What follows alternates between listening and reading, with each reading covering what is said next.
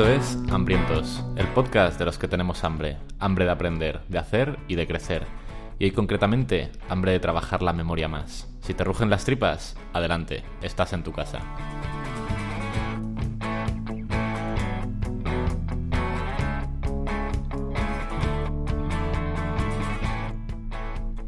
Hola hambrientos, ¿qué tal? ¿Cómo estáis? No, no, no, voy a hacer esta introducción muy larga porque me muero de ganas de presentar a mi acompañante, el perrito de las praderas, Jorge García. Hola, soy el perrito de las praderas. Encantado. Es que últimamente todos los animales que te decía eh, eran como buenos animales para escalar. Me- quería hoy llevármelo al otro lado. Voy a buscar en Google qué es perrito de la pradera. Vale. Pero creo que no me va a gustar. Es- porque me ha eh, llamado cosas más bonitas. Es, es un poco lo que te... pero si esta es una rata un poco más grande, tío. Es un poco lo que te podrías imaginar. Un perrito de las praderas. Pero, tío, yo creía que esto era... Esto es como una ratilla. Cinomix mexicanus se le llama.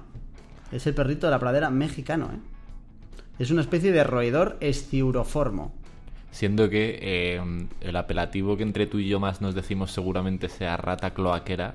¿No crees que el perrito de las praderas nos viene bien? Es como eh, la forma amable de llamarnos ratas cloaqueras. O sea, de verdad que lo prefiero. Cuando lo pones así, si es que al final, tío, la vida es perspectiva. Perrito de la pradera suena a puta mierda. Cuando te comparas con una rata de cloaca, suena a la fantasía, tío. Es, pero la, la rata de cloaca está injustificadamente mal vista, porque es la mejor rata. Es, es la, es la ra- es la rat- la- es la rata que te da lo que te promete. ¿Sa- ¿Sabes lo que te digo?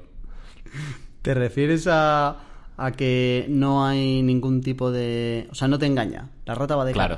cara. Tenía una amiga, eh, Ruth se llama, que tenía, no creo que escuche esto, pero bueno, que tenía un par de ratas, en plan, en su casa. Y en plan, al parecer, como que las ratas se les puede enseñar muchos trucos, como un puto perro. Y, Claro. y es- y esa es una rata tramposa. Porque no te está dando lo que te promete. Sin embargo, la rata de cloaca te da lo que te promete, que es pillaje de comida, enfermedades, eh, sustos por la noche. Lo, lo que te promete una rata. Es verdad que nunca puedes decir, joder, es que yo creía que esta rata era maja y no me iba a hacer nada.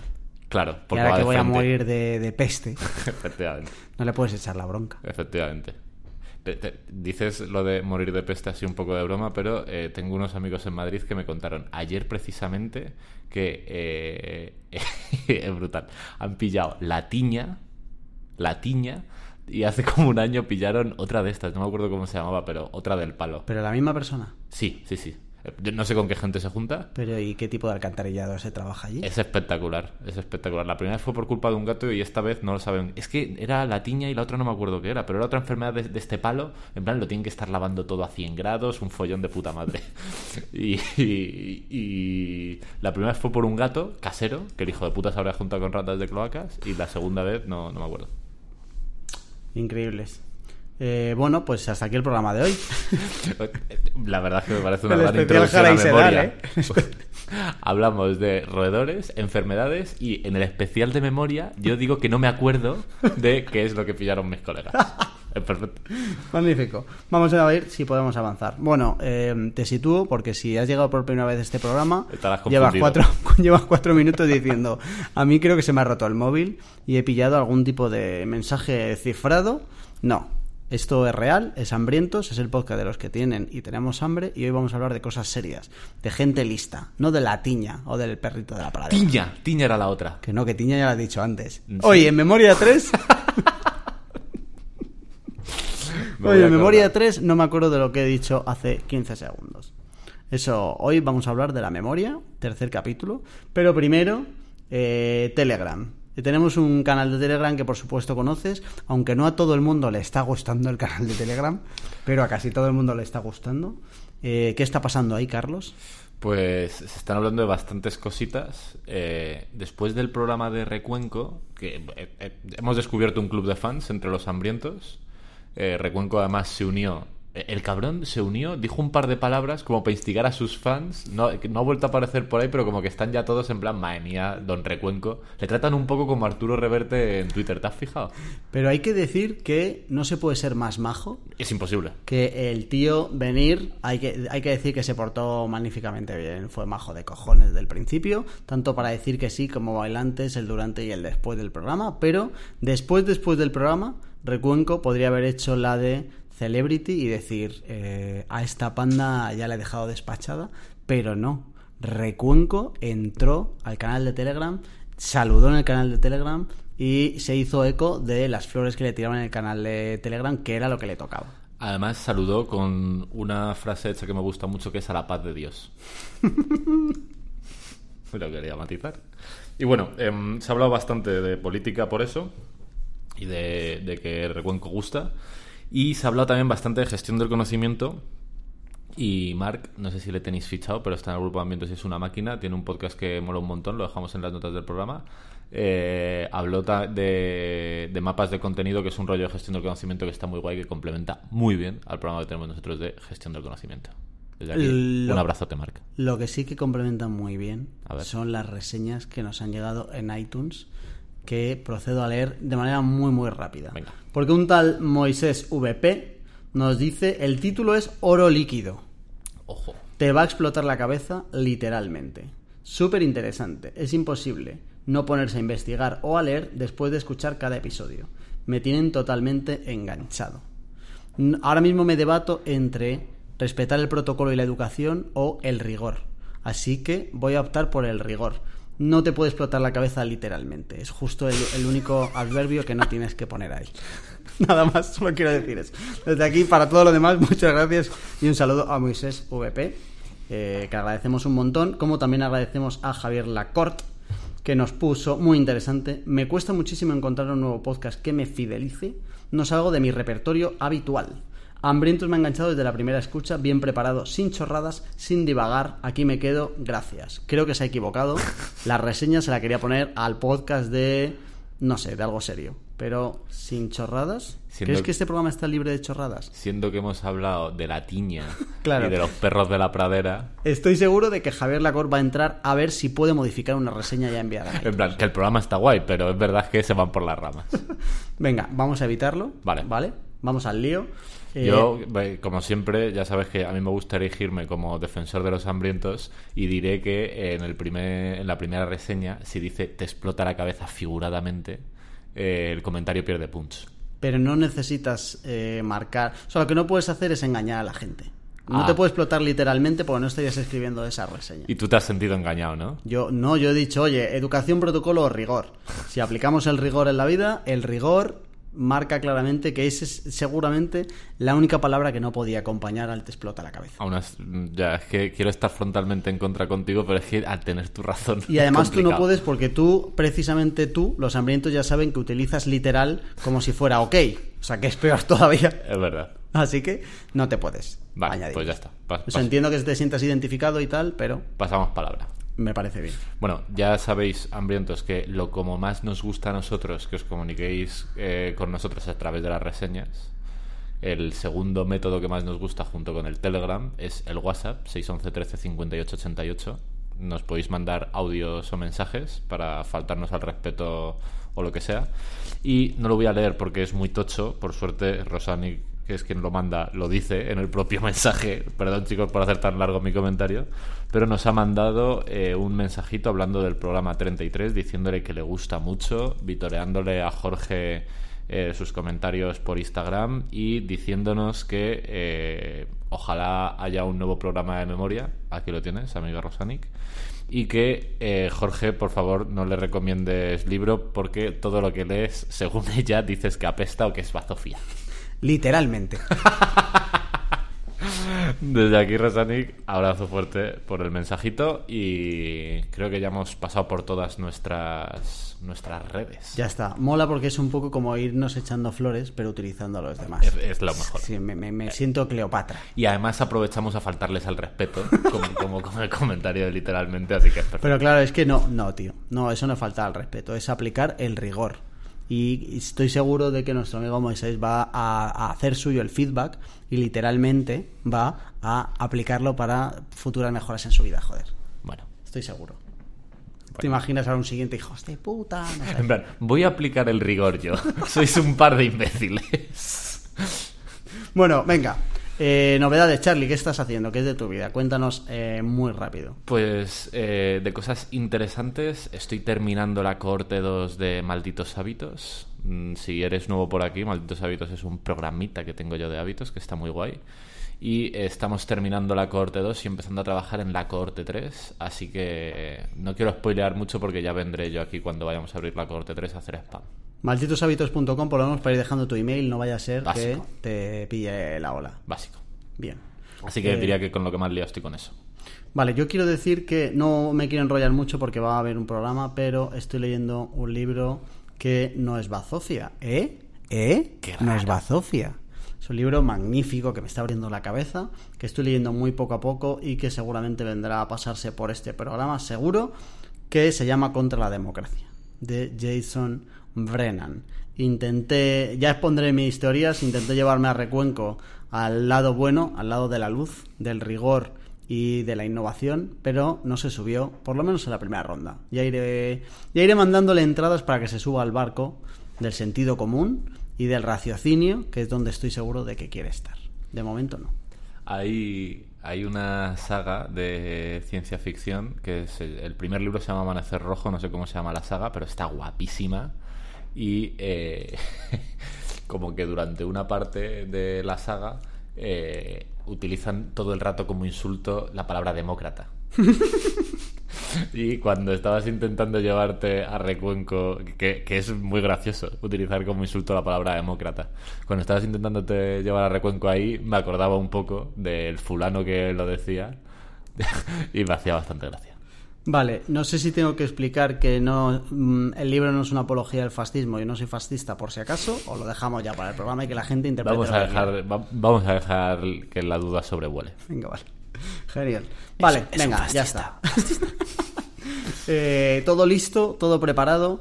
Hambrientos, hambrientas, eh, nos lo habéis pedido mucho y no es un decir, se ha pedido mucho, Se se ha agradecido bastante. mucho porque Charlie se está haciendo una serie muy top, muy cremita. No hay perrito de la pradera que llegue al nivel de la serie que continúa hoy. No va a terminar. La memoria sí, pero no va a, co- va a terminar este tema porque está gustando mucho. ya Eso te lo es. anticipo. Pero memoria hoy lo cerramos con memoria 3. Eso es, ese es el plan al menos. Pues venga, los micrófonos son tuyos, Carlos. Vale, pues como siempre vamos a empezar hablando de por qué hablamos de esto y una vez más os vuelvo a decir lo mismo, me ha estallado la cabeza, estoy en la movida de aprender a aprender y em, cuando he descubierto que la memoria es la base del aprendizaje pero también de otro montón de cosas, me ha flipado. De, tanto es así que la idea era hacer un episodio sobre aprender y nos hemos visto obligados a hacer tres episodios introductorios sobre el tema de la memoria. Así que es una cosa muy molona. Si estás escuchando este programa y no te suena memoria 1 y memoria 2, yo te diría que te vayas para atrás y te lo escuches, pues si no vas a estar un poco perdido. Pero si tú sí que lo has escuchado y simplemente mm, quieres aterrizar un poco, voy a hacer aquí una pequeña introducción de lo que de lo más importante que se comentó en esos programas. ¿Te parece, Jorge? Venga, dale Para caña. que todos empecemos el programa en la misma página. ¿Ok? Vamos con ello. Vamos a eh, explicar un poco cómo funciona el sistema de la memoria, porque hoy vamos a profundizar en la memoria a largo plazo. Y eh, es importante eh, para entender el sistema explicar que hay tres tipos de memoria. La memoria sensitiva, la memoria de trabajo y la memoria a largo plazo. Voy a intentar no profundizar mucho y seguro que durante la introducción utilizo esta muletilla muchas veces, pero eh, una de las cosas importantes que tengo que decir es que la forma más fácil de visualizar este proceso es imaginar cada una de las memorias como si fuera un cubo en el que entran cosas y salen cosas, eh, pero realmente no es un cubo, es como un proceso, ¿ok? Eh, la primera es la memoria sensitiva, luego va la memoria de trabajo y por último la memoria a largo plazo que tiene dos submemorias que a su vez tienen otras submemorias haciendo un cojón de memorias, ¿vale? La memoria sensitiva es por donde nos entra la información y hay una para cada sentido, hay una memoria visual, una memoria auditiva, etcétera. Y comentábamos en el programa que aquí en estos cubos estamos recibiendo información a saco, pero la mayoría ni la procesamos, no le prestamos atención, porque cuando le prestamos atención es cuando esa información que está en esas memorias pasa a la memoria de trabajo, ¿ok? En la memoria de trabajo, básicamente, dedicamos el programa 2 a hablar de ella y es donde ocurren las cositas interesantes. La memoria de trabajo se podría resumir como eh, cuando alguien te pregunta, vas conduciendo, por ejemplo, y estás callado y alguien te pregunta en qué estás pensando, realmente lo que te estaría preguntando es qué hay en tu memoria de trabajo, es eh, lo que estás pensando en este justo momento. Si estás escuchando esto, seguramente en tu memoria de trabajo esté las movidas que estoy contando yo, o quizá eh, que tienes que comprar hoy por la tarde y por eso no estés como prestando demasiada atención, ¿vale? Sobre este proceso, el que permite algo que está en la memoria sensitiva entrar a la memoria de trabajo, eh, este proceso se llama el proceso atencional. Y a mí me gusta imaginar la atención como si fuera el segurata de un garito. ¿Vale? El, garito tiene bastantes puertas y está lleno de seguratas. Y el segurata, que es la atención, decide qué entra y qué no entra. ¿Vale? Esto es importante porque eh, da a entender que la atención no se puede cansar. De prestar atención normal a algo, la gente dice es que llevo mucho rato concentrado y me he cansado mucho. Eso en general no pasa salvo que estés muy, muy, muy concentrado haciendo como procesos cognitivos muy concretos. Simplemente es que eh, cuesta mantener a los seguratas eh, haciendo el trabajo. ¿Vale? Porque el segurata eh, le va muy bien dejar entrar a gente que parece muy divertida a tu garito de la memoria en vez de a gente sobria que seguramente es lo que tú quieras. No sé si se explica bien la metáfora, pero van por ahí los tiros, ¿ok? Entonces, tenemos ya dos partes, memoria sensitiva y proceso atencional. Ok, con todo, eh, todo eso va dejando caer información en la memoria de trabajo, que es donde pasa la magia. Ahí podemos hacer con la información un montón de cosas. Codificar, manipular, combinar. No me meto, si no te acuerdas de qué hablo, vete al programa 2, que merece la pena, ¿ok? Y cuando algo está el suficiente tiempo en la memoria de trabajo, pasa a la memoria a largo plazo, que es lo que vamos a darle caña hoy. No sé si te parece que hemos aterrizado más o menos bien, amigo Jorge. Perfecto. vamos, las dos anteriores fue lo que vimos en los anteriores. Más o menos. Hoy terminamos con memoria a largo plazo. Eso es. Y de hecho vamos a dedicar seguramente, según cómo vayamos de tiempo, un poco de rato a hablar de evocar, que ahora nos metemos en qué es, y si se nos fuera muy de madre, como va a haber otro programa de aprendizaje, nos lo llevamos para allá, pero yo creo que nos cabe. Venga, dale caña. Vale. Tenemos entonces la memoria de trabajo y la memoria a largo plazo. ¿Qué pasa con la memoria a largo plazo? La memoria a largo plazo tiene em, una característica muy curiosa. Si os acordáis del programa anterior, la memoria de trabajo decíamos que era el principal cuello de, botella de todo el proceso de memoria. ¿Por qué? Es un sitio con muy poco espacio en el que podemos tener a la vez entre 7 y 10 elementos. ¿Te acuerdas, Jorge, el jueguecito que hicimos con un grupo de letras, luego un grupo de palabras y luego un concepto?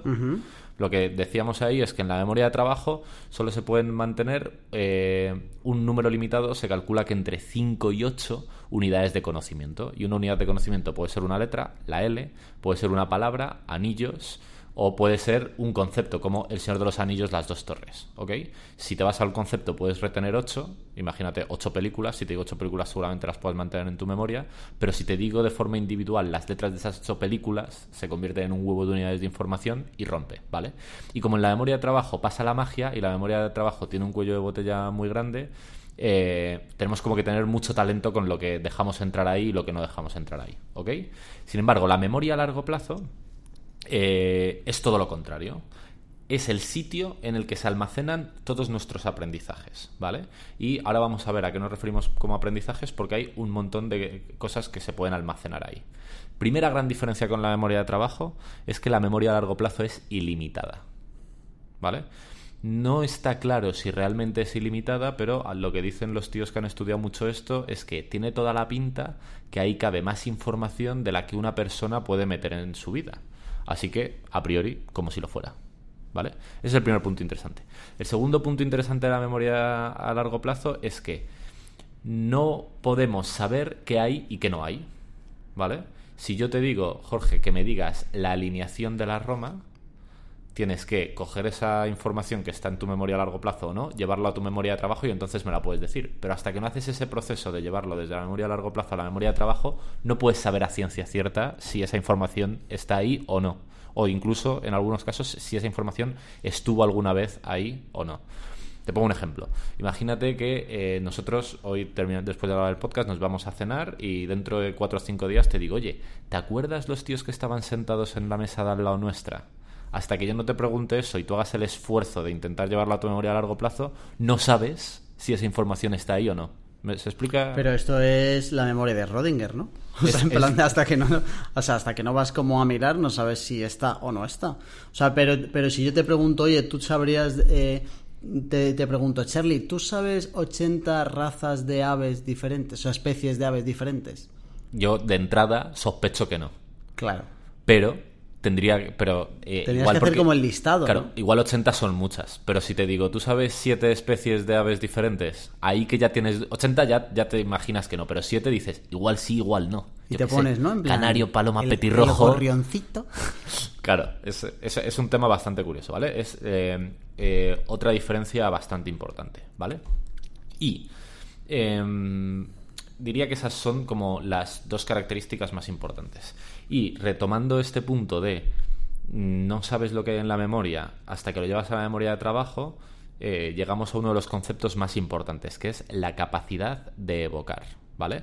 Hablábamos eh, justo en el- como en, el, en la presentación del programa, en el recap de lo que hemos hablado en los programas anteriores, que en la memoria de trabajo es donde pasan las cosas chulas, es donde manipulamos la información, es donde tenemos ideas, es donde eh, razonamos, donde somos creativos, donde pasan las cosas interesantes, ¿vale?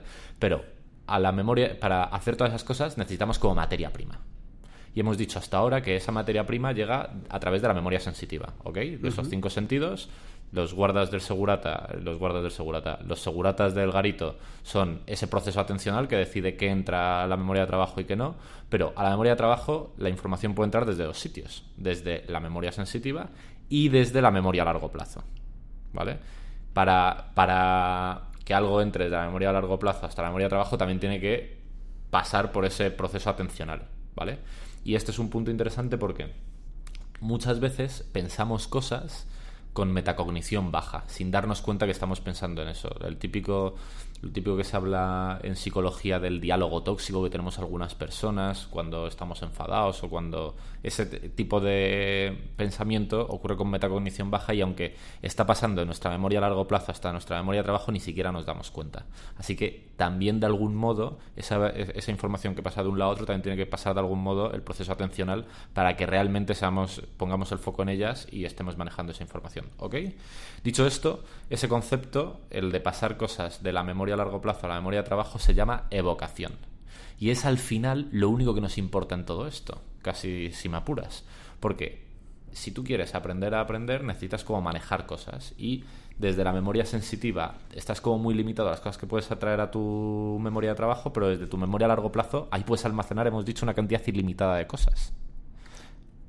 ¿Me sigues? pero no es más eh, complicado meter, que, que la mem- que las cosas lleguen a la memoria de largo plazo que evocarlo para que vuelvan. ¿Cómo, es decir, que no es más complicado el proceso de conseguir que desde la memoria de trabajo eso se asiente en el largo plazo a conseguir evocar del largo plazo para que vuelva. es la son esto es muy guay eh, son las dos caras de una misma moneda dependiendo de lo bien que hagamos ese proceso de pasarlo de la memoria de trabajo hacia la memoria a largo plazo que se llama almacenaje cuanto mejor hagamos eso y más esfuerzo le pongamos más fácil nos será el día de mañana pasarlo de la memoria a largo plazo a la memoria a corto plazo que se llama evocar Pero si no consigues evocarlo, realmente existe. E- es una buena pregunta Es que la memoria de Rodinger, tío. Es, es- claro, es una, es una buena pregunta y ahora vamos a profundizar en eso porque hay como algunos conceptos que son interesantes. A, a mis efectos prácticos diría que no. Porque ¿de qué cojones te sirve que haya trazas si no eres capaz de evocarlo? ¿Sabes Claro, lo que te digo? claro. De todos modos, cuando profundicemos en esto, vamos a, a ver que hay eh, distintos niveles de, de recuerdo o de evocación posibles. ¿Vale? Entonces, recapitulando. En la memoria de trabajo es donde pasan las cosas interesantes, pero en general para que en la memoria de trabajo podamos hacer cosas interesantes tenemos que nutrir nuestra memoria a largo plazo de suficientes cosas con las que luego trabajar en la memoria de trabajo, ¿vale? Ya explicamos en el programa anterior cómo trabajar en la memoria de trabajo para llevar cosas a la memoria a largo plazo, aunque profundizaremos ahora. Si no sabes de qué estamos hablando, una vez más, vuelve al programa 2, ¿ok? Vamos a meternos ya, habiendo explicado un poco cómo funciona la memoria a largo plazo, de los dos grandes subtipos de memoria a largo plazo que hay, ¿vale? La implícita y la explícita. Me gustan mucho esas dos palabras. ¿A ti te gustan, Jorge? No mucho. ¿No mucho? Me gusta más perro de la pradera. vale. La implícita, como su propio nombre dice, es. la- claro, iba a decir la que no está explícita. Eh, no sabría eh, explicarlo con otras palabras, pero cuando dices algo de forma explícita, por ejemplo, es cuando lo dices a las claras, y cuando dices algo de forma implícita es cuando lo dices entre líneas. No sé si con el ejemplo se entiende. Em, y la memoria implícita tiene, a su vez, dos subapartados. La memoria implícita procedimental y la memoria implícita condicionada. La condicionada tiene mucho que ver con los hábitos y con eh, lo de los perros de Schrödinger, de madre mía, cómo estoy. Los perros de Pavlov que hemos visto en algún momento, en plan, oye, tú recibes un estímulo y automáticamente tienes una sensación. Un ejemplo de memoria condicionada es a la gente que le dan miedo los payasos. Ha tenido una mala experiencia con los payasos y no sabe cómo eso ha calado en su memoria condicionada y cuando ve un payaso siente miedo, ¿vale? En esta memoria ni vamos a entrar en este programa, porque tiene poco que ver con el tema del aprendizaje y no nos aplica. Si nos interesa mucho la procedimental, ¿ok? Luego profundizamos en ella. Y en cuanto a la memoria explícita, tenemos dos, la semántica y la episódica. Aquí nos pasa igual. La que nos vamos a centrar es en la semántica, que es en la que se almacenan los conceptos, las ideas, ¿vale? Y vamos a pasar un poco de la episódica. En la episódica es donde se almacenan nuestras vivencias, que esto es muy curioso. Y es posible que eh, una información pase de la memoria episódica a la semántica. Por ejemplo, y vamos a volver a un ejemplo en el que decimos hasta que no haces el trabajo de evocarlo, no sabes si algo está en la memoria a largo plazo o no. ¿Tú te acuerdas que comiste el viernes pasado? Mm, pero imposible. Seguramente, de entrada imposible. Seguramente si te pones a pensar puedas llegar a ubicarlo. En plan, oye, el viernes pasado en qué estuve trabajando por la mañana, dónde comí, con quién comí, eh, sobre qué hora comí. Si empiezas como a circunvalar la idea, puedes llegar a acordarte, ¿ok? Mm. Eso lo vamos a ver ahora, tiene que ver con los niveles de vocación, pero ese tipo de información se guarda en la memoria episódica, ¿vale? Todo lo que termina en la memoria semántica en algún momento está en la memoria episódica. En la memoria semántica hemos dicho que se almacenan los conceptos. Tú sabes lo que es el sol, ¿verdad? En algún momento, cuando te explicaron eso, eso primero no entró en la memoria. Cuando tú estabas en el colegio muy pequeñito y te explicaron lo que era el sol, o tus padres, no entró en la memoria semántica directamente. Primero estaba en la memoria episódica, el momento en el que te explicaron lo que es el sol, ¿vale? Tú eres seguramente incapaz de seguir el rastro a ese momento en la memoria episódica, pero el concepto trascendió hasta la memoria semántica. ¿Ok? ¿Se entiende un poco la diferencia entre la episódica y la semántica? ¿Y dices que tiene que pasar primero por la episódica todo lo que ha llegado a la semántica? Casi seguro, porque para. Ahora lo vamos a ver, como para que algo pase de la memoria de trabajo a la memoria a largo plazo y se establezca y seamos capaces de evocarlo, para que un concepto que es el que iría a la memoria semántica, el momento de aprender ese concepto tiene se almacena primero en la memoria episódica. ¿Sabes lo que te digo? En plan, por ejemplo, el momento, tú sabes lo que es el marketing digital, pero en el momento de aprenderlo, primero tienes el recuerdo de cómo te enseñaron lo que era el marketing digital, o el recuerdo de estar estudiando el libro, o el recuerdo de dónde cojones lo aprendiste. O por lo menos lo tuviste, ¿no? Lo tuviste, claro. El tema es que después se pierde. Claro. Una de las cosas interesantes de la memoria episódica es que la mayoría de los episodios, eh, creo que el nombre es muy acertado, se terminan perdiendo, salvo que tengan un impacto grande en tu vida. Y si tienen un impacto grande en tu vida, seguramente se han almacenado porque de algún modo se han convertido en memoria semántica. ¿Sabes lo que te digo? Entonces, eh, de la memoria episódica es muy interesante, pero también vamos a pasar, porque para, nuestro, para nuestros objetivos, que es aprender a aprender mejor, no es muy interesante. ¿Vale? Así que nos quedamos en la implícita con la procedimental y en la explícita con la semántica. ¿Vale? Ok. Entonces, repasando, a ver, que no me deje nada. La memoria a largo plazo es donde se almacenan todos nuestros aprendizajes y desde donde podemos evocarlos de forma duradera o no. Ahora vamos con eso, lo voy a poner en negrita. Se divide en dos cubos. La memoria explícita, donde está la semántica y la episódica, y la implícita, donde está la procedimental y el condicionado. Ok. Para almacenar algo en la explícita tiene que pasar por narices por la memoria de trabajo. Para almacenar algo, sin embargo, en la implícita no tiene por qué. No es necesario que pase por la memoria de trabajo en algunos casos puede ayudar a pasar por la memoria de trabajo y en otros puede incluso dificultarlo. ¿Vale? ¿Lo tenemos hasta aquí? Sí.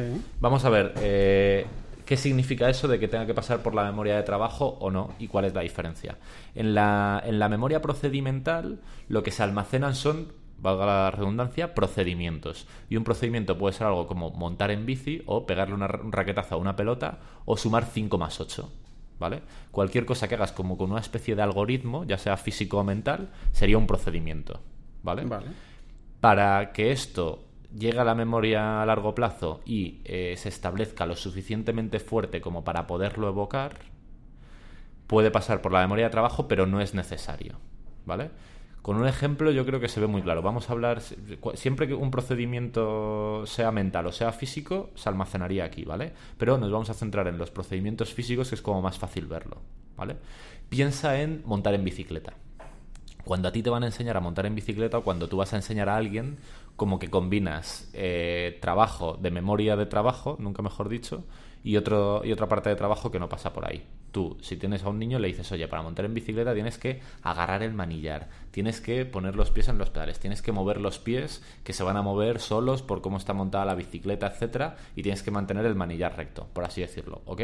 Eso se lo puedes enseñar así, o eh, un niño simplemente viendo a otro podría llegar a deducir cómo se hace. El tema es que luego, por mucho que tú des eh, instrucciones explícitas que pasen por su memoria de trabajo y que ayuden a almacenarlo, hasta que no lo practicas, es imposible que desarrolles ese, eh, ese, esa memoria procedimental. ¿Vale? Con la bici igual se ve más claro, pero imagínate que te digo, oye Jorge, explícame cómo se nada a crawl. ¿Sabes lo que te digo? Tú me puedes explicar en plan, oye, tienes que dar brazadas, tienes que mantenerte a flote, pero te digo, oye, concrétame eso de mantenerme a flote, ¿cómo lo hago? ¿Qué músculos tengo que apretar? ¿Qué cojones tengo que hacer? Seguramente ni lo sabes, porque tú no lo has aprendido de forma explícita. Lo has aprendido de forma implícita. Lo has empezado a hacer y de repente como que has descubierto lo que es la sensación de flotar. Y has aprendido a hacerlo. Y eso se ha almacenado en la memoria procedimental. ¿Ok? Así que primera gran diferencia entre la memoria implícita y la explícita es esa. Que para aprender algo puede pasar por la memoria de trabajo, pero no es necesario. Y en algunos casos puede ayudar, ejemplo, montar en bicicleta. Si a mí antes de soltarme con la bicicleta me explicas unas cosas básicas, me vas a ayudar. Si a mí antes de enseñarme a montar en coche me explicas unas cosas básicas, me vas a ayudar mucho.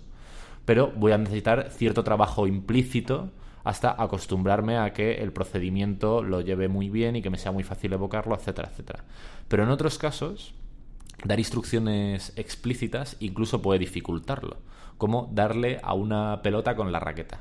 Si, yo, si, si, tú le intentas explicar a alguien cómo es el procedimiento de yo te tiro una pelota y tú le tienes que acertar con la raqueta, buena suerte. Es que no tienes ni pajolera idea. O sea, seguramente ahí hay un componente de eh, cálculo matemático de en plan, tal y como va la pelota va a hacer esta volea. Pero tú es que ni, no tienes ni puta idea de cómo cojones funciona eso en tu cabeza. Pero de algún modo intuitivo la gente piensa que es, lo sabes, ¿ok? Eso es implícito absolutamente, solo lo puedes eh, capturar a través de la experiencia, sin que pase por la memoria de trabajo, y intentar explicar de forma explícita eso solo hace por dificultar el proceso de aprendizaje, ¿vale? Y eso no significa que eh, aquí entra un aspecto importante que sería la repetición. Es decir, al final en el ejemplo de la raqueta, incluso en el esquí, por ejemplo, eh, necesita repetición. Aunque no, aunque no tenga que pasar por la implícita, sí que necesitas eh, como mucha repetición para que aunque no lo tengas que explicar, o sea, aunque, aunque Rafa Nadal no sepa explicártelo y que con eso tires, eh, la diferencia entre uno que sabe y que no sabe es, entre otras cosas, la repetición, ¿no? Total y absolutamente. Y además, me gusta mucho el ejemplo de Rafa Nadal, porque ahí hay una cosa curiosa ni siquiera Rafa Nadal, que evidentemente es un superdotado, además he leído en Twitter que se ha lesionado, así que ah, eh, kudos para Rafa Nadal, abrazos, eh, que sabemos que escucha el programa. Eh, ni siquiera él podrían explicárselo cómo es lo de pegar a una pelota y seguramente él tampoco sabría explicarlo. Y no eso se puede seguramente porque es 100%. pero sin embargo, de forma explícita le puedan ayudar a hacer mejor su golpeo de pelota, explicándole los tipos de golpeo que hay. En plan, oye, puedes hacer un golpeo liftado, puedes hacer un golpeo seco. O sea, que sí que te pueden dar como unos básicos. En algunas partes de ese procedimiento, por decirlo de alguna manera, sí, y en otros no, les podrás, no le podrás ayudar, ¿vale? Pero sí que puede haber cierta guía. ¿Me explico? Vale. Entonces, eso es una de las cosas eh, más raras de la memoria implícita procedimental. Aunque puede pasar por la memoria de trabajo, no tiene por qué, y en algunos aspectos eh, ni siquiera queremos que pase. ¿Vale? Ok. Ahora, em, lo tenía aquí más atrás, pero lo voy a llevar más arriba, que es interesante. Eh, los niveles de vocación que hablábamos antes. ¿Cómo sabemos si algo está en nuestra memoria de trabajo o no está en nuestra memoria de trabajo? Hay distintos eh, lo que hemos dicho, ¿no? Solo podemos tener la certeza si somos capaces de evocarlo hasta la, hasta la memoria de trabajo. He dicho antes memoria de trabajo y me he equivocado, creo. ¿Cómo sabemos si algo está en la memoria a largo plazo? Si lo podemos llevar a la memoria de trabajo, lo confirmamos. Si no, no es, ¿ok? Pero hay distintos niveles posibles de evocación. Familiaridad, reconocimiento, recuerdo mediado por pistas y recuerdo libre, que es lo que dicen los psicólogos o los profesionales de estos que les gustan mucho los palabras. Familiaridad es el clásico ejemplo de em, suena una canción, ¿vale? Y tú dices, joder, esto me suena, ¿quién lo cantaba? Me cago en la leche, no tengo ni idea de quién es, pero me, me suena, esto ya lo he escuchado antes. Ni pajolera idea de quién es, pero esto ya lo he escuchado, ¿ok? Reconocimiento sería, joder, esto sé de quién es, pero no soy capaz de traerlo a la memoria. ¿Sabes? Lo típico, lo tengo en la punta de la lengua, igual si pienso muchísimo en algún momento llega, pero eh, ahora mismo no sabría decir quién es. Recuerdo mediando por pistas es, oye, joder, esto me suena, y te digo, yo sé quién es, empieza por B. Y tú dices, cojones, Bad Bunny.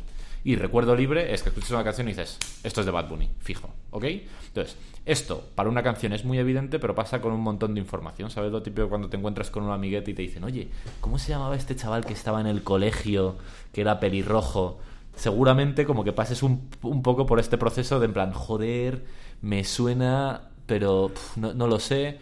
Con un actor también se ve muy claro, ¿no? En plan, ves a alguien en una película o en una serie y dices, a este tío ya lo he visto antes, pero no tengo ni idea de quién es. ¿Vale? Claro, pero tío, para que eso llegara, o sea, según todo esto, para que yo me acuerde del tío, tengo que haberlo metido en la memoria a largo plazo, en plan de como de una manera más consistente. O sea, es decir, que haya pasado por la memoria de trabajo de una manera concreta, decías antes, ¿no? Para que llegara bien y fresquito a largo plazo. Pero tío, para acordarse del nombre o la cara de una persona, ¿qué tienes que hacer en la memoria de trabajo? En plan, no te vayas, no te vayas todavía, que todavía te tengo en mi memoria de trabajo, quédate aquí un poco, ¿no? Y entonces le miras Mira, así. Pues te, te- te lo voy a explicar y, y vamos a mucho. Eh, ahora cuando lleguemos a cómo meter cosas en la memoria a largo plazo, eh, vamos a profundizar en esto, ¿ok? Pero eh, la mayoría de los estudiantes utilizan una manera para enviar cosas a la memoria a largo plazo que es subóptima, que es la repetición. Tú tienes un examen y te lees el temario, te lees el temario, te lees el temario, te lees el temario. A base de hacer eso, puedes llegar a eh, guardar cosas para siempre en la memoria a largo plazo. Y es como has aprendido prácticamente todo de niño y como reconocerías a alguien del colegio. Le viste tantas veces, tío, que eh, se ha terminado metiendo en la cabeza. Eso es una forma que puede llegar a funcionar. El problema es que es profundamente subóptima. Necesitas una barbaridad de iteraciones para llevar algo a la memoria a largo plazo. Entonces, si quieres aprender de algo, realmente es un mal mecanismo. Porque en el mejor de los casos te va a llevar mucho tiempo y en el peor de los casos te va a llevar mucho tiempo y no va a dar con conocimientos tan bien asentados como se debería. Vale. ¿Ok?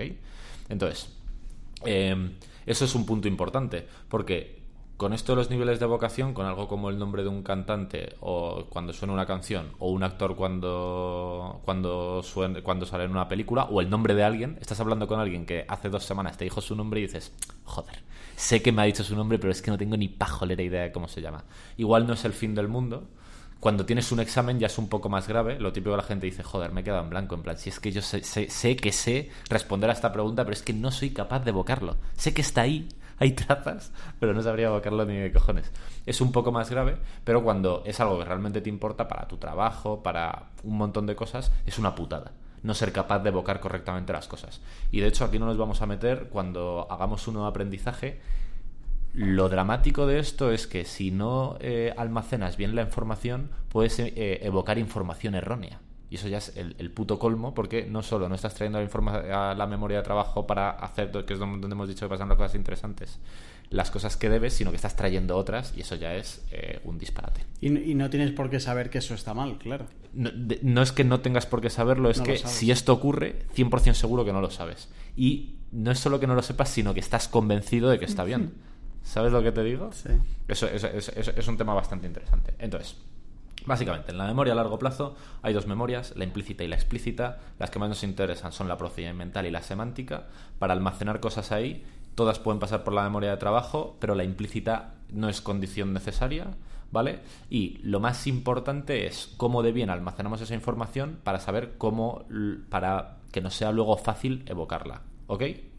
¿Lo tenemos? Sí. Hay distintos niveles de vocación, desde familiaridad hasta recuerdo libre. Y entonces, después de todo esto, después de todo lo que llevamos con estos programas, en el fondo, en el fondo, todo esto, llevaremos que dos horas y media en total, ha sido una introducción para lo que realmente importa, que es, ok, si yo quiero tener capacidad de evocar cosas, yo, porque al final, ¿por qué nos hemos metido en esto? Recuerdo, porque queremos aprender a aprender mejor. Si yo quiero ser capaz de evocar cosas, ¿cómo cojones las almaceno? Es la gran pregunta que aspiramos a responder y para eso nos hemos tenido que zampar dos horas y media de introducción, ¿ok? Y se podría resumir muy fuerte en que un recuerdo, un conocimiento, una idea, un procedimiento que lo tengamos muy arraigado en la cabeza y que no sea muy fácil evocarlo, es lo que los psicólogos llaman un conocimiento significativo, ¿vale? Y para que un conocimiento sea significativo, significa que tiene que estar bien conectado. Si te acuerdas, ya hablábamos de esto en el episodio anterior y decíamos que eh, eso es un hándicap cuando te quieren enseñar de algo de lo que no sabes absolutamente nada. Si a ti te quieren enseñar de, fusión nuclear, es un problema porque no, cuando te dan una nueva idea no tienes absolutamente nada con lo que conectarlo. Y por eso te tienen que enseñar como por analogías o por metáforas. Esto es como te cuentan una historia que eso te es familiar como para intentar guardar la información y cuando vas teniendo más información sobre un corpus de conocimiento, cuando llega una información nueva ya tienes como más fácil eh, conectarlo de algún modo, ¿vale? Y eh, empezar a crear ese conocimiento significativo que sea muy fácil de evocar, que una vez que lo evocas puedas hacer cosas interesantes con él, etcétera, etcétera. Eh, tío, con lo que acabas de decir, de hecho, quiero recordar, haciendo un ejercicio de ejemplaridad de esto de la memoria. Creo recordar que esto ya lo hablamos en el capítulo anterior, pero como no me acuerdo y no está en mi memoria de trabajo, lo traigo otra vez. Eh, puede que tenga sentido de cualquier disciplina aprender, o sea, ser capaz de seleccionar muy bien los fundamentos. Porque si elegís bien los fundamentos y por lo tanto aprendes bien los fundamentos, todo lo que venga después será mucho más fácil de poner encima eso, absolutamente, ¿vale? Porque em, no me quiero meter como demasiado en teorías de la información, porque además yo también lo tengo muy verde y es posible que eh, diga cosas que están mal aprendidas y, sea aún peor, que las esté evocando mal, pero casi en casi todas las áreas de conocimiento eh, la información está eh, hasta cierto punto centralizada en nodos. Es decir, yo que sé, si piensas en marketing digital, entre todas las disciplinas hay un huevo de conexiones, pero hay como una especie de conocimientos pilares que tienen especial relación con todo, ¿no? Es lo que los ingenieros creo que lo llaman pensar desde los primeros principios. Si tú entiendes los fundamentos y los primeros principios, es como más fácil llegar al resto de cosas, pues son como eh, puntos más eh, importantes o más centrales. Y a la vez los principios cuesta más eh, asimilarlos que lo que pueda venir después, porque antes de los principios no tenemos nada, ¿no? Claro, si empiezas por ahí sí, pero hay mucha gente en un montón de disciplinas que eh, entra por algo que no tiene nada que ver con los principios y cuando llega a los principios les es muy fácil porque ya tienen muchas cosas con las que hacer conexiones. Que no tienen por qué ser los fundamentos. Y no tienen por qué ser importantes, pero si yo tengo cosas con las que hacer conexiones, lo voy a tener más fácil. Y cuantas más conexiones, y, y además esto es algo, una pesquilla que se muerde la cola, pues cuantas más puntos de información tengo para hacer conexiones más conexiones puedo hacer y más fácil me es y por tanto tengo más y más fácil me es y más puedo hacer y por tanto tengo más. Pero tío, ¿tiene sentido empezar por los principios? Absolutamente. O sea, porque los, los, principios son más fáciles de aprender que el nivel 4, ¿no? Mm, bueno, claro, eh, pero es que no tiene algo que no sea un principio no tiene por qué ser fácil ni tiene que ser conocimiento básico, ¿vale? Son cosas distintas. Seguramente, yo que sé, si estamos pensando en marketing digital, más fácil que aprender los básicos de la persuasión, que seguramente sea una de las disciplinas como más pilares de todo lo que tenga que ver con el marketing digital, sea eh, cuál es el mejor horario para publicar reels en tus cuentas de Instagram. Que sea más fácil de aprender no significa que sea más avanzado. Simplemente sin. Eh, claro, no, yo me refería justo a lo contrario. Que cuanto más avanzado debería ser más complicado que tendría más sentido empezar por los principios que son más sencillos, pero te van a costar más que por lo avanzado, que será más complicado, pero te va a costar menos. Claro, no, tiene por qué. Solo si lo avanzado es complejo. Vale. Si lo avanzado es complejo, seguramente sí. Si tú quieres aprender, eh, yo qué sé, de, física de partículas, seguramente necesitas como... Es, es algo complejo en el que intervienen. ¿Te acuerdas lo que hablábamos de unidades de conocimiento? Sí. Seguramente, no, ni siquiera lo hace ciencia cierta, ¿eh? pero seguramente para entender la física de partículas tienes que poder amasar un montón de unidades de significado distintas, de unidades de conocimiento, para poder entender eso. O la ley de la, la ley de la relatividad, creo que es la de Einstein, esta que es una puta locura de que el tiempo transcurre a distintas velocidades. Tal. Yo no soy capaz ni de otearla porque necesito de meter demasiada información en mi memoria de trabajo y como no he conseguido hacer unidades de conocimiento muy grandes, ¿te acuerdas el ejemplo de las letras, las palabras y las películas? Eh, como que no soy capaz de, de, construir conocimiento significativo ahí. Pero es porque es complejo, no porque sea avanzado. En general, un conocimiento avanzado igual podemos decir que es más complejo, no lo sé. Lo que sin duda, eh, lo que es evidente es que para alcanzar conocimiento complejo necesitamos antes alcanzar conocimiento más simple relacionado. Vale. No sé si me explico. Vale. ¿Vale? Entonces, La clave de todo esto es cómo cojones conseguimos conocimientos significativos que son muy fáciles de evocar y para eso la mejor forma es con conocimiento bien conectado. Y volviendo a los niveles de evocación posible que decías, oye, ¿cómo cojones me quedo yo con una cara? ¿Cómo, cómo hago, optimizo ese proceso?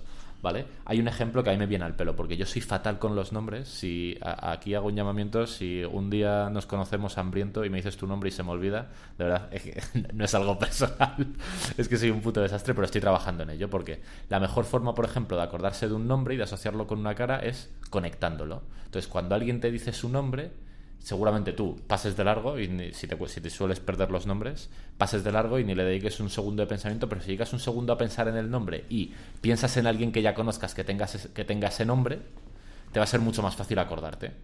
¿Vale? Llega un fulano y te dice, oye, me llamo Pedro. Y yo, había un, hay un Pedro que es el vecino de mi abuelo del pueblo. Y hay otro Pedro que era un chaval que iba conmigo al colegio que era muy bajito y que jugaba muy bien al fútbol. Si yo dedico unos segundos a hacer esas conexiones, seguramente ya me quede para siempre con el nombre de este fulano. ¿Vale? Si yo me dice, soy Pedro tal, no sé qué, y me dedico al marketing y ya paso, ah, ¿y a qué te dedicas de marketing? Y no le digo ni un segundo, lo más probable es que la próxima vez, cuando vaya a hablar con él, me diga, Pedro, ¿quién? No tengo ni puta idea cómo se llama. Eso me este pasa a mí, macho. Pues es porque no has dedicado un porque es un instante a hacer esas conexiones. Y cuando lo haces, la cosa se, se solidifica un montón. Y esta es la clave de eh, Mira, aquí hay un muy buen ejemplo. Cuando, cuando empecé yo con lo de la gestión del conocimiento, en ROM Research tenía eh, una, una nota que era nombres, en el que apuntaba nombres de gente que conocía como para acordarme. Que Sara decía que un día, eh, por lo que sea, la policía iba a revisar mi ordenador y iba a pensar que soy un puto psicópata, porque tenía, er, eran nombres. Y era, por ejemplo, el primero me acuerdo perfectamente, Alex, el vecino del 2. vale. porque yo me quería. Claramente es una lista de potenciales asesinados. Efectivamente. Entonces, porque yo me quería quedar con su nombre. Y yo, como no tenía ni puta idea de esto, pensaba que una forma buena era apuntármelo en algún lado y de vez en cuando repasarlo. Porque, como que en mi cabeza, la mejor forma de aprender era como intentar una vez más almacenar, intentar una vez más almacenar, ¿vale? Pero es una forma absolutamente subóptima.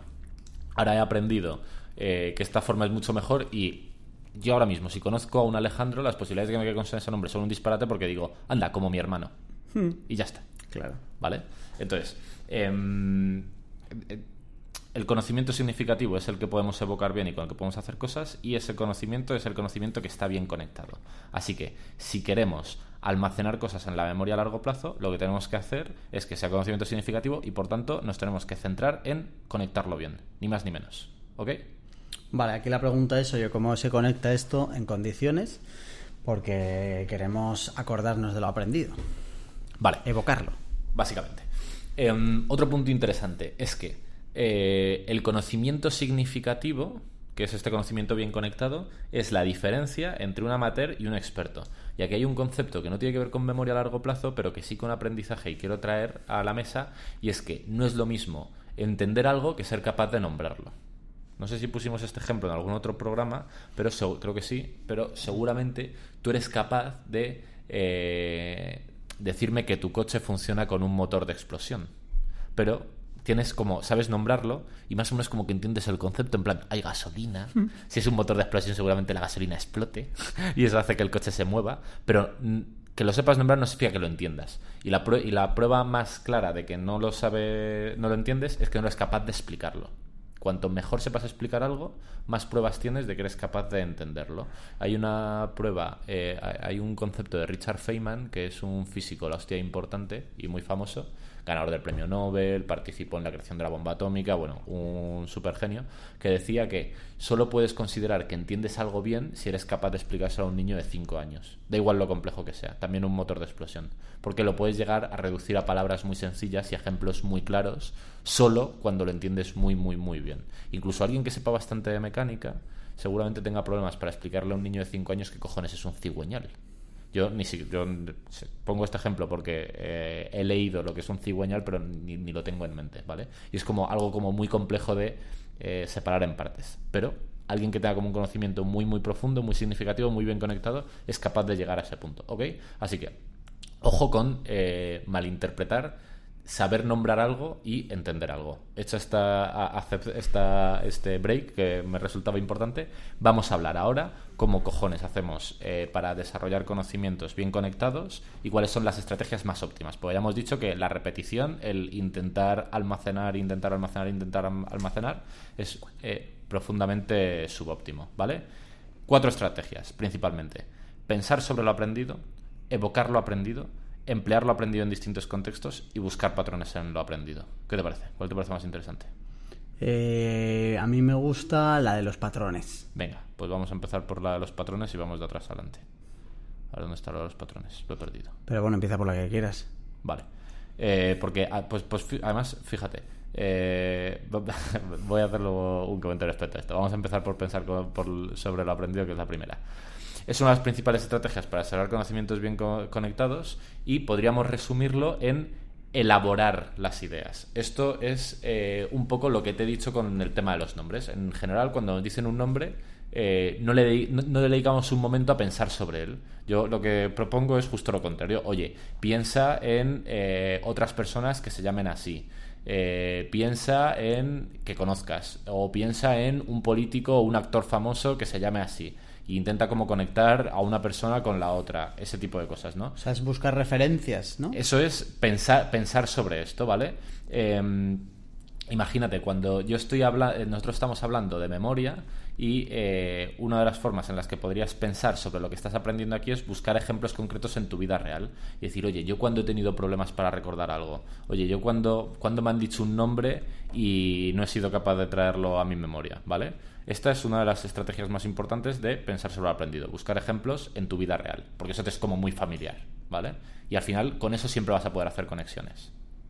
Siguiente estrategia para pensar sobre lo aprendido, relacionar esas ideas con otras ideas que ya tienes, ¿vale? Cuando eh, cuando hablemos de todo el tema de eh, cómo se llama el libro este que estás leyendo ahora, de contra la democracia, eh, va a haber muchas ideas que vas a traer, porque ya hemos hablado ya bastante de esto y, que, y, lo sé, va a haber como muchas ideas que están relacionadas con otras ideas que ya están en tu memoria de trabajo. Igual por eh, eh, estar profundamente contrapuestas. Si tú haces ese esfuerzo de ir más allá, en vez de leer y punto, pararte un segundo y pensar, oye, ¿esto a qué otras ideas se parece? ¿Esto a qué otras ideas eh, está como en contra? ¿Vale? vas a poder, ¿esto con qué otras ideas se relaciona? Todo esto te va a ayudar a pensar sobre lo que estás aprendiendo y te va a ayudar a afianzarlo. La mejor herramienta para hacer esto es los mapas mentales. Me parecen la bomba, ¿vale? Otra manera de hacer esto es eh, hacer comparaciones con ejemplos. Oye, esto que me están contando, ¿a qué, ¿a qué se parece? ¿A qué me suena? ¿A qué me recuerda? ¿Vale? Hacer ese proceso. Y la última, que a mí me gusta mucho y engancha con lo que decía Feynman, es autoexplicarse las ideas reformuladas con tus propias palabras. Nosotros aquí estamos diciendo un montón de cosas con mis palabras, que además ni siquiera son las mías, pues son las de un psicólogo, etcétera. Si tú intentas repetir como un papagayo, es muy difícil que te acuerdes porque es una muy mala forma de codificar para luego evocar. Sin embargo, si tú te coges con papel y boli y empiezas a, escribir cosas e intentar desarrollarlo, te va a ser más fácil. Yo, el ejemplo de em, la memoria, pensar en ella como en cubos, no es mío, me lo han dado y me ha sido muy fácil como para mantenerlo. Pero el pensar en la atención como los guardias de un segurata, de, joder, ¿cómo estoy? De los guardias de un garito, los seguratas de un garito, esa sí que es de mi propia cosecha. Después de mucho pensar en esto y hacer y escribir sobre ello y tal, he pensado, joder, se parece un poco a esto, ¿vale? Me lo he autoexplicado y es imposible que, esto se me olvide, jamás en la vida. La técnica Feynman para entender un tema complejo eh, es un ejemplo de esto, que eh, Feynman te dice, oye, cuando quieras aprender sobre un tema, después de pillar información, explícaselo a un niño de 5 años y redáctalo con tus propias palabras como se lo explicarías a un niño de 5 años y cuando detectes algo que no solo un niño de 5 años no entendería, profundiza sobre eso y explica solo eso y vuelve a repetir el proceso de forma iterativa. Em, algo entonces que sí que se hace bien cuando vas a estudiar en, en, el colegio es hacerte resúmenes, ¿no? O sea, eso sí que consigues como diseccionar lo que tú estás leyendo, ponerlo con tus palabras, repetirlo en otro sitio. Si ya te pones como a hacer analogías, que es un poco lo que decías tú ahora de, oye, ¿cómo extrapolo esto a algo que ya conozco, etcétera? Eso sí que tiene sentido, ¿no? Que la gente se haga resúmenes. Todo el del mundo, todo el del mundo, ¿vale? Eso sería el... Eh, perdona, tío, entonces estaría mal lo que hace la gente de coger un libro y subrayarlo. Totalmente. Porque O sea, eso- es- además, esa práctica en concreto está muy demostrada que solo te ayuda a aprender más si te ayuda a centrar la atención. Hay gente a la que le ayuda a centrar la atención. En ese caso, te es útil, pero porque te está ayudando a centrar la atención, no por el subrayado en sí mismo. Y hay otro caso muy concreto y es, si vas a necesitar volver a eh, repasar la información, si subrayas muy bien, eh, cuando repases, el repaso puede ser un poco más efectivo, pero lo que dicen los psicólogos respecto a esto es que en ese caso no está claro si aprendes mejor porque lo que repasas ya es menos y más concreto, o si por el contrario es porque para subrayar muy bien tienes que pensar mucho en lo que estás leyendo y por tanto al pensar en ello ya estás solidificando los conocimientos. ¿Me explico? Sí, pero en realidad ahí ni lo explicas con tus palabras ni lo relacionas con otra cosa. O sea, lo único que haces es eh, hacer el, el- el texto más pequeño, sintetizas, pero tío, no, no llegas a pensar sobre lo aprendido, ¿no? Depende, de- depende cómo estés sintetizando, insisto, porque si tú estás cogiendo, por ejemplo, si tú coges este programa e intentas separar el grano de la paja, vas a tener que pensar un montón. En plan, oye, ¿qué- ¿de aquí qué es importante? ¿Qué no es importante? Lo que ha contado Charlie, por ejemplo, de los niveles de vocación, ¿me interesa para mis objetivos o no? Si, si haces ese proceso, si subrayas por subrayar, seguramente no. Pero si haces ese proceso muy concienzudo, estás pensando mucho sobre esto. Y ya estás cogiendo y diciendo, en plan, no, mira, los, de, los niveles de vocación lo voy a descartar. Porque creo que no es importante para mis objetivos, porque en el fondo yo lo que quiero es hacer esto otro, tal. Ahí estás haciendo como un proceso muy importante de pensar sobre lo aprendido. Yo pongo cuatro ejemplos, buscar ejemplos en tu vida, relacionar estas ideas con otras, hacer comparaciones de unas ideas o ejemplos, autoexplicarte las cosas. Pero cualquier cosa que te lleve a pensar sobre eso, a Vale. masticar, a regurgitar, a tener en la boca, a enjuagar la información, te va a ayudar a afianzarla. Vale, vale. ¿Ok? Entonces, en el caso concreto del subrayado, es una práctica que está muy puesta en entredicho. Que sea eh, eh, especialmente óptima. Yo he visto a gente subrayar libros enteros menos las preposiciones. Es plan, la claro. preposición es paja. Claro, entonces, si haces eso, evidentemente no te sirve para nada, porque seguro que no estás pensando ni un solo momento en que subrayas. Y de hecho, no sé si a ti te habrá pasado, a mí me ha pasado mucho, cuando en el instituto subrayaba, cuando empezaba a estudiar, que no estaba cansado y que estaba como con mucho foco, subrayaba con mucho talento y terminaba los capítulos, cuando ya estaba reventado, subrayándolo todo. En plan, pa, pa, pa, pa, pa, pa, porque ya no, ya no estás pensando, simplemente estás como leyendo como un puto autómata y no está siendo útil. ¿Ok? Es que, tío, aunque eh, podamos comprar lo de que subrayar ya es pensar, puede haber distintos niveles. O sea, creo que subrayar es un nivel X, pero joder, hacerte un resumen, explicarte tú este en plan de cojo esto y me lo explico a mí en un folio y además me obligo a que sean pocas palabras. Claro, no hay o sea, color. todo eso. no hay color, es mucho más. Vale. También es más laborioso. Y con el tema del aprendizaje hay que equilibrar un poco eh, la, la ecuación esfuerzo-beneficio, ¿vale? Porque eh, lo vimos en un programa anterior en el que hablábamos de la memoria de trabajo, en el 2 si no recuerdo mal, y es que si a la memoria de trabajo la saturas, se desborda. Y esto es malo porque pierdes todo lo que había en la memoria de trabajo, pero es que además es muy desmotivador. Y para uno de los principales predictores del aprendizaje es la motivación. Entonces, si a ti en concreto subrayar te motiva y no te quita mucho tiempo y no lo conviertes en el pilar sobre el que fundamentas tu práctica de aprendizaje, sigue haciéndolo. Vale. Si fundamentas sobre eso tu práctica de aprendizaje, seguramente estás haciendo una práctica terriblemente subóptima. Tío, estoy pensando que como no lo hagas en un Kindle, subrayar ya es subóptimo porque no te lo puedes llevar ni siquiera a otro sitio como para luego trabajarlo. ¿Sabes qué haces? Después de subrayar, te vuelves a leer el libro para ver qué has subrayado. Pero mira, por ejemplo, sé de gente que eh, subraya y toma notas al lateral del libro, que ya es una mezcla entre, Vale, entre es, claro. resumir, y también sé de gente que cuando lee subraya intentando separar mucho el grano de la paja y cuando acaba el capítulo se vuelve a leer los subrayados para hacer un resumen. Vale, claro, eso es, eso es otra cosa más allá de subrayar. Claro, entonces, si haces que sea una parte integral de un proceso mayor, puede llegar a tener sentido, en mi opinión, sin que yo sea tampoco muy gurú de esto. ¿Ok? Vale. Entonces, de, de hecho, es que como hay dos grandes estrategias, pensar sobre lo aprendido y evocar lo aprendido, que vamos a profundizar mucho en ellas, las 3 y la 4, emplear lo aprendido en distintos contextos, como que no hay demasiadas subestrategias, así que lo explico así tal cual, eh, es eh, intentar transferir el conocimiento, que ya hemos visto que es eh, la leche de difícil. Imagínate, por ejemplo, que estamos hablando ahora de aprendizaje, oye, busca ejemplos concretos en tu vida real. Y en una disciplina, imagínate que tú te dedicas a llevar redes sociales y dices, oye, voy a intentar eh, aprender esto que he aprendido en otro contexto. Y para hacer las redes de un cliente buscas inspiración en tu día a día.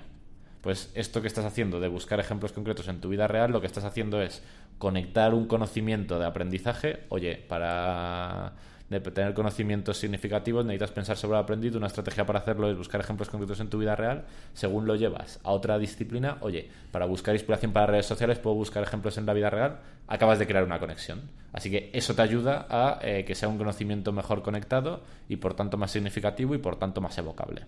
Vale. Y el siguiente ejemplo, eh, la siguiente eh, estrategia que tiene como poco recorrido es la de buscar patrones en lo aprendido. Y hay un ejemplo que es a mí este es el que más me cuesta ver, el que más me cuesta replicar, por decirlo de algún modo, pero eh, hay un ejemplo que es brutal, que también lo he comentado en otro programa, que es lo de las posiciones del ajedrez. Un jugador profesional de ajedrez, si mira durante 5 segundos un tablero, es capaz de recordar dónde están todas las fichas del tablero. ¿Vale? Y un amateur, si lo mira, es apenas capaz de recordar dónde están entre 5 y 8 fichas. O sorpresa, el número de unidades de significado que podemos tener a la vez en la memoria de trabajo, ¿vale? Sin embargo, si al jugador profesional, en vez de poner las fichas como, estar, como podrían estar en una partida, lo pones de forma absolutamente aleatoria, solo es capaz de retener la posición de 5 a 8 fichas, ¿vale? Porque el jugador no es que tenga más memoria, es que detecta patrones y el fulano dice en plan, ah, mira, pues Negras está en defensa siciliana con caballo adelantado, tal, no sé qué, y de repente solo tiene cuatro unidades de significado para explicar la posición de 12 fichas, y Blancas tal, no sé qué, y es capaz de recordarlo. ¿Por qué? Porque es capaz de encontrar patrones en lo que está viendo y por tanto eh, menos unidades de significado. Un amateur no es capaz, ¿vale? Entonces, no sé muy bien cómo transferir esto a eh, cualquier campo de conocimiento. Me cuesta un poco verlo pero hay como mucho quórum que si eres capaz de buscar patrones en lo aprendido, es una forma muy óptima de solidificar el aprendizaje. Puede que no valga para todos los campos, ¿no? Puede ser, puede ser. Al final con esto lo que pasa, tío, y aquí se ve muy bien, si yo simplemente estuviera aquí nombrando las cosas, podría dar a entender que sé perfectamente qué supone lo de buscar patrones en lo aprendido y cómo llevarlo a cabo. Pues simplemente llego y digo, hay cuatro estrategias óptimas para desarrollar conocimientos bien conectados, esta, esta, esta y esta. ¿vale? Pero ojo, cuando tengo que profundizar, ah, amigo, aquí claramente se ve que yo tengo una laguna de conocimiento. Eh, es, imposible no acordarse aquí de María Rajoy de lo de los patrones ya tal. ¿Cómo es eso? No me acuerdo. ¿No te acuerdas de eso? Cuando le... Va Mariano, hace mucho que no mencionábamos a Mariano además. Un, Mariano está en una conferencia de prensa en plan en Europa y le preguntan por la corrupción de Bárcenas y por el motivo de la reunión o algo así, ¿no? Y le dice, bueno, a la primera ya tal, y respecto a la segunda... claro, pues esto, pues esto es igual. Cuando veas que no esto, lo del este ya tal. Vale, esto es un poco esto, ¿ok? Entonces, em, las más interesantes, a, mi juicio, son pensar sobre lo aprendido, que ya hemos pasado sobre ellas, y evocar lo aprendido. Y esta es eh, por lo que tengo entendido, la madre del cordero. La mejor estrategia de todas, la, más, la que puede tener más impacto, es evocar lo aprendido. Y esto viene a decir que la mayoría de la gente, como para aprender cosas, eh, intenta recodificar, volver a almacenar. Tengo un examen del tema 4 del libro de no sé qué. Me lo leo, me lo vuelvo a leer, me lo vuelvo a leer, me lo vuelvo a leer. O incluso me hago resúmenes. O incluso subrayo. Aunque utilice una buena estrategia, casi siempre la gente lo que hace es y me hago otro resumen, y me hago otro resumen estás intentando volver a meter información en la memoria a largo plazo. Pero lo que nos dice la ciencia es que la mejor manera de crear esas conexiones y establecer de forma sólida el conocimiento es, y tiene mucho sentido, evocar lo aprendido. Si tú quieres eh, aprender a preparar un muy buen café, ¿qué haces? Preparas muchos cafés. No vas muchas veces a la compra a por el material del café. Entonces no tiene, mucho, no tiene ningún sentido que tú en el fondo no quieres almacenar cosas en tu memoria, porque hemos visto que si no eres capaz de llevarla a tu memoria de trabajo, eso está perdido ahí y ni siquiera sabes si está o no está. Si tú, tú lo que quieres es ser capaz de evocar. Entonces, coño, si quieres eh, ser mejor evocando, pues practica la evocación, ¿vale? Sin embargo, evocar lo aprendido es difícil y, hay que hacerlo de una manera concreta, ¿vale? Eh, y la manera más óptima, eh, evocar lo aprendido es, por ejemplo, después de este programa, mientras tú lo estás escuchando, te haces un resumen. Pero luego no te lo vuelves a escuchar, ni haces otro resumen escuchándolo. Coges, apagas el programa y dejas que pasen un par de días e intentas hacer un resumen. Y con el resumen nuevo que has hecho como de memorieta, lo comparas con el resumen anterior y encuentras donde hay fallas de conocimiento, encuentras donde hay errores, etc. A eso me refiero con eh, practicar la evocación. ¿Ok? Sin embargo, como digo, la evocación ideal tiene tres características. La primera es que es contrastada con una fuente fiable, la segunda es que es espaciada en el tiempo y la tercera, te va a estallar la cabeza, es que es entremezclada con distintas ideas, ¿vale? El primer punto, contrastada con una fuente fiable. Es hay un concepto que mola mucho, es que la memoria es eh, reconstructiva en vez de reproductiva, ¿vale?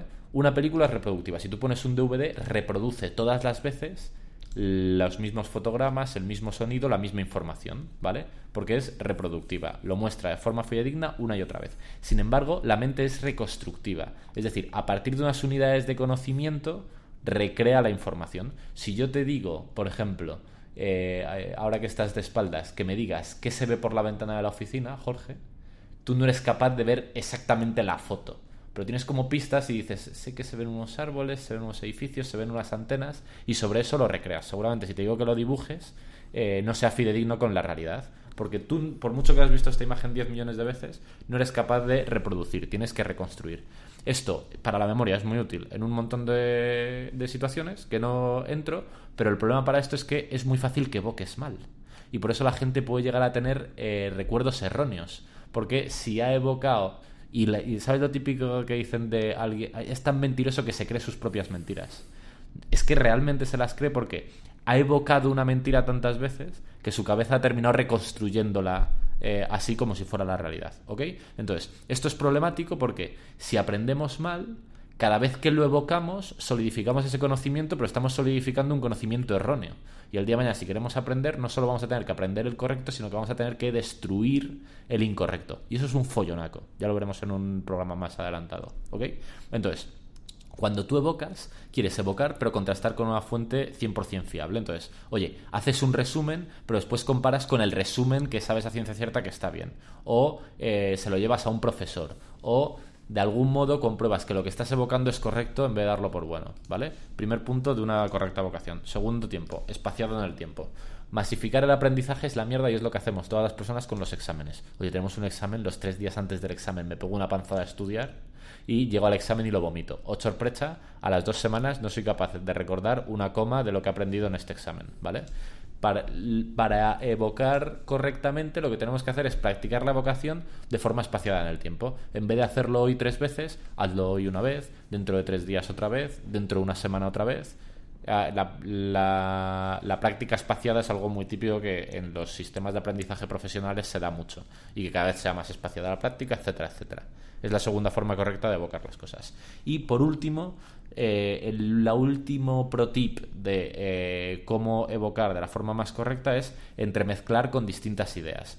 En vez de ponerte a aprender sobre aprender a aprender, valga la redundancia, o incluso sobre un área más estrecha, sobre solo evocación, es mejor que hoy evoques cosas relacionadas con este tema mañana con otro tema, pasado otra vez con el tema 1, luego con otro tema, ¿sabes? Para entremezclar eh, las prácticas, no solo espaciarlas, sino también entremezclarlas. Eh, tío, esto aplica también a si mezclas ideas que ni siquiera tienen que ver como entre ellas, es decir, a lo que hace la gente de leerse cuatro libros a la vez. Tiene absolutamente que ver porque uno, te permite eh, hacer este trabajo de entremezclado de ideas, porque cuando estás leyendo, de forma inevitable estás evocando cosas que ya has leído anteriormente sobre ese tema, etcétera. Así que haces ese proceso y tiene también mucho que ver con lo que hablábamos en pensar sobre lo aprendido, de hacer comparaciones con otras ideas o ejemplos.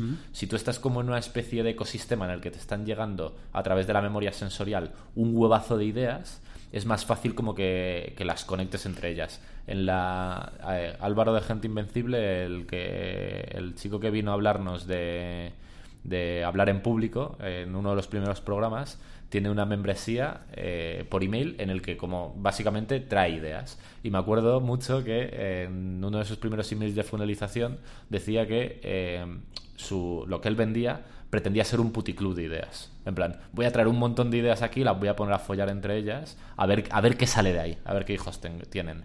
¿Vale? Y es un poco eh, justo lo que tú estás diciendo, porque te ayuda por estas dos cosas.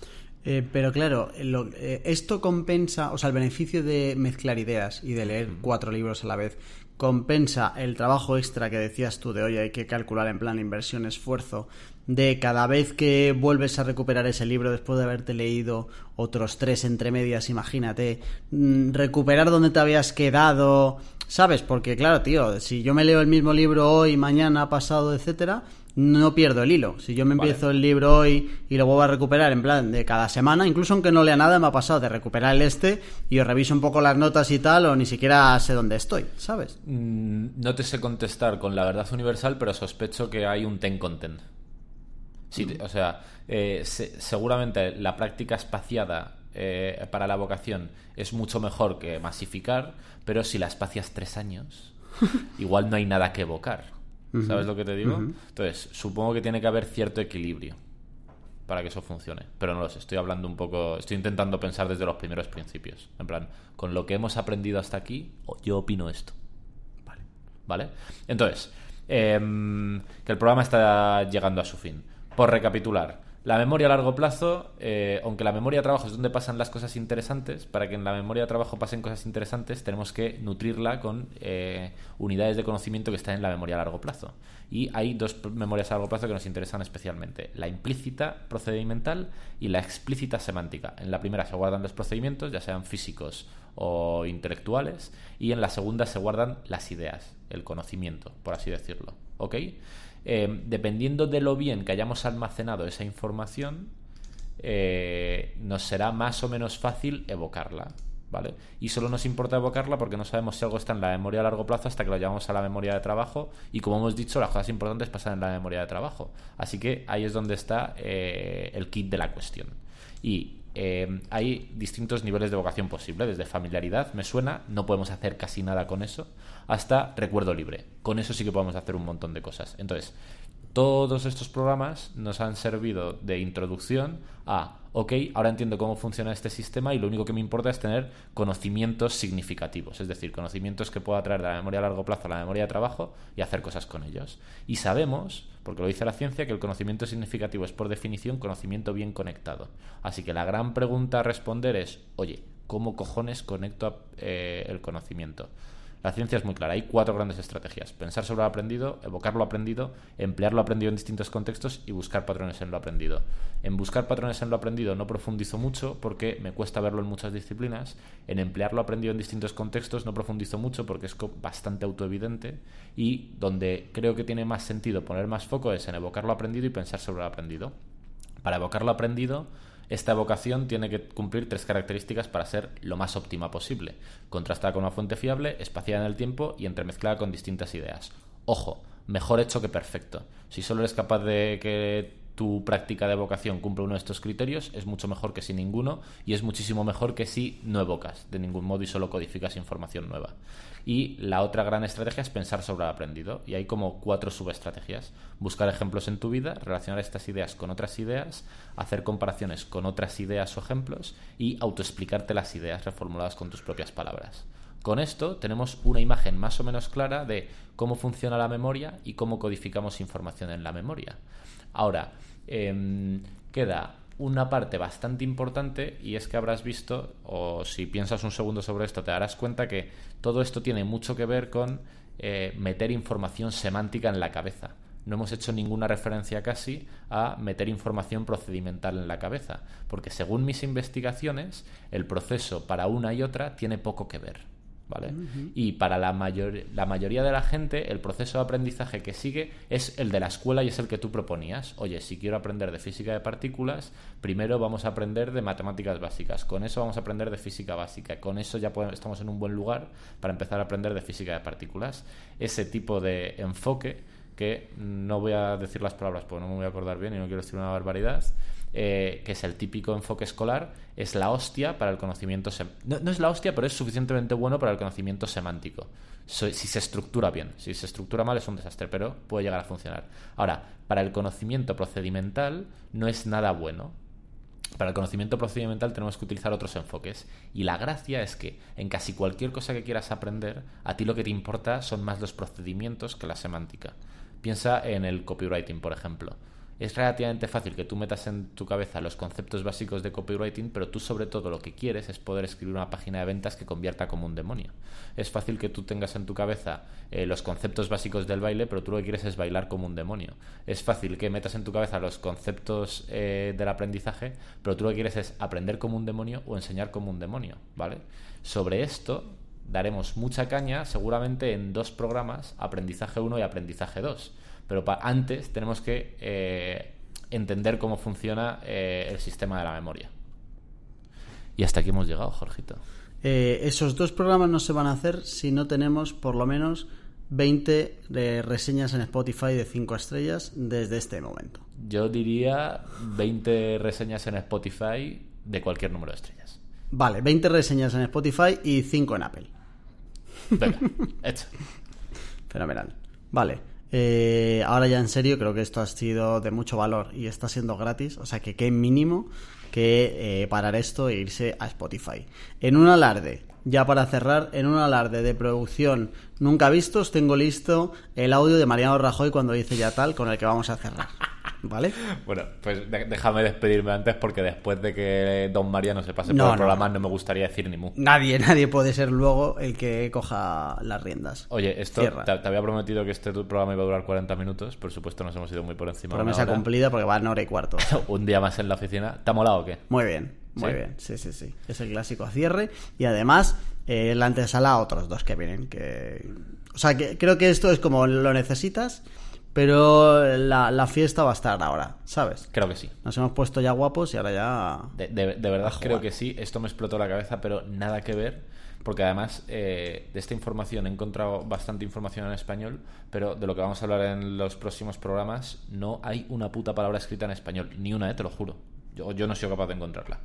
Así que creo que se vienen cositas. Se que lo dicen los influencers y me gusta mucho. Hambrientos.es, las notas de este programa, dejamos ahí las referencias que han ido saliendo. Eh, estamos en Telegram en hambrientos.es también y en WhatsApp 611 13 58 88. Que gracias por estar ahí, que volvemos pronto. Eh, gracias Charlie, por supuesto, por la masterclass. Y os dejamos con Mariano Rajoy para cerrar este programa. Voy a intentar que a partir de ahora todos los programas terminen con algún audio de Mariano y alguna referencia guapa, que hay mucho, ¿vale? Ya, ya hablaremos de mi fetiche con la palabra kiwi. Venga, un saludo a todos. Chao. Después de las últimas polémicas o complicaciones que ha tenido el ministro de Educación con su reforma de, la educación y con la nota para las becas, quería saber si usted sigue manteniendo su apoyo a, este, al ministro y también quería preguntarle si le parece una noticia positiva para los ciudadanos la entrada en prisión de Luis Bárcenas. Gracias. Eh, la segunda ya tal. Y en relación a la primera, mire, eh, eh, yo he sido ministro de Educación.